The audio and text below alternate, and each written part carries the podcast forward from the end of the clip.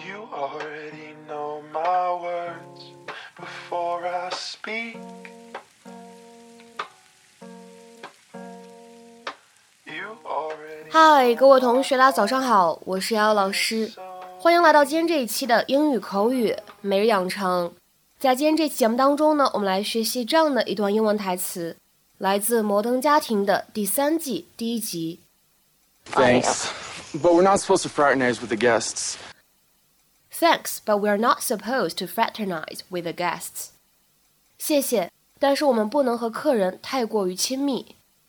Thanks, but we're not supposed to fraternize with the guests. Thanks, but we're not supposed to fraternize with the guests. 在这样一段英文台词当中呢，我们需要注意的发音技巧有这样的几处。首先，当 but 和 we 出现在一起的时候呢，会有一个类似不完全爆破的处理。所以今天这样一段台词当中呢，我们应该读成是 but we're，but we're。再往后面看，not supposed to 这样的三个单词呢出现在一起，前两者呢有不完全爆破，而后两者呢则有失去爆破的现象。所以呢，not supposed to 放在一起呢，我们应该读成是 not supposed to to，not supposed to。Look, yes, pictures of me blowing up stuff. Okay, I see we've overcorrected.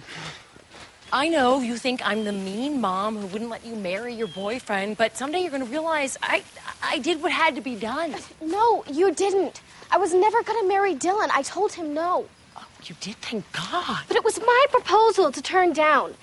You know, you keep telling me to act like an adult, but then you don't even give me a chance. Oh, I- you sort of got me there. But sweetheart, I don't expect you to understand this. I certainly didn't when I was your age. I look at you as my baby, and I always will. It's it's just what moms do. I'm not a baby anymore. Okay? And I am never gonna see Dylan again. Dylan! Dylan! What? Where are you? Wyoming! You're okay. I had the craziest night. When you rejected me, I felt lost and scared. And then I went out on a walk and I felt a whole different kind of lost and scared. And then I fell asleep in this stable. And when I woke up, I met this woman named Jake who was strong like a man. Then we had this long talk and he, she hired me.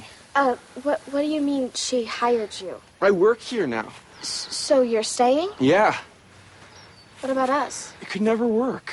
We're from two different worlds. You're a high school student, and I'm a ranch hand. I'm just, I'm just so glad you're okay. I really am. Thanks. But we're not supposed to fraternize with the guests. I am. All right. 在今天这样一期节目当中呢，我们来学习一个有一些复杂的动词短语，叫做 fraternize with somebody，指的意思是对别人表现得非常的友好、亲密，尤其是那些本来你不应该表现出来友好态度的人， 比如说敌人、竞争对手等等等等。To behave in a friendly manner, especially towards somebody that you are not supposed to be friendly with。那么下面呢，我们来看一些例句，感受一下这样一个动词短语 fraternize with somebody 的一个使用。第一个，She was accused of fraternizing with the enemy。她被指控和敌方走得太近，或者说她被指控和竞争对手过于亲密。She was accused of fraternizing with the enemy。再来看一下第二个例子，Don't fraternize with those guys. They're the enemy.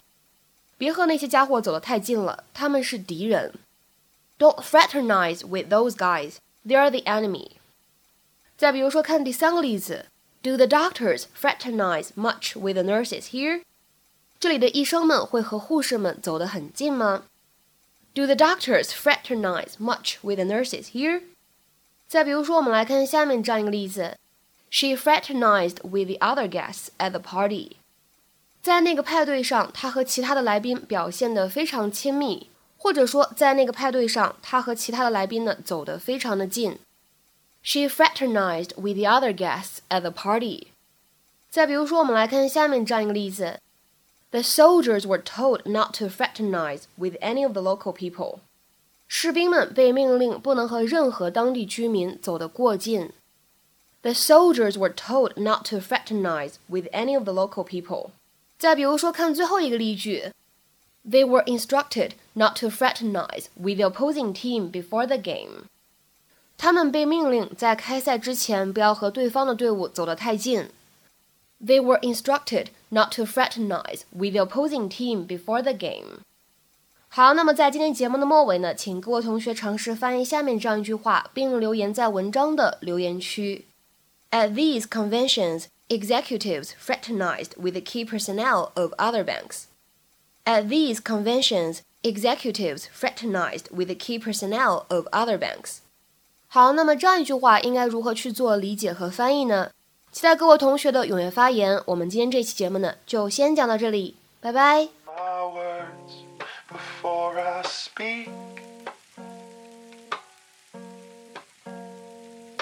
You already know my heart feels so weak.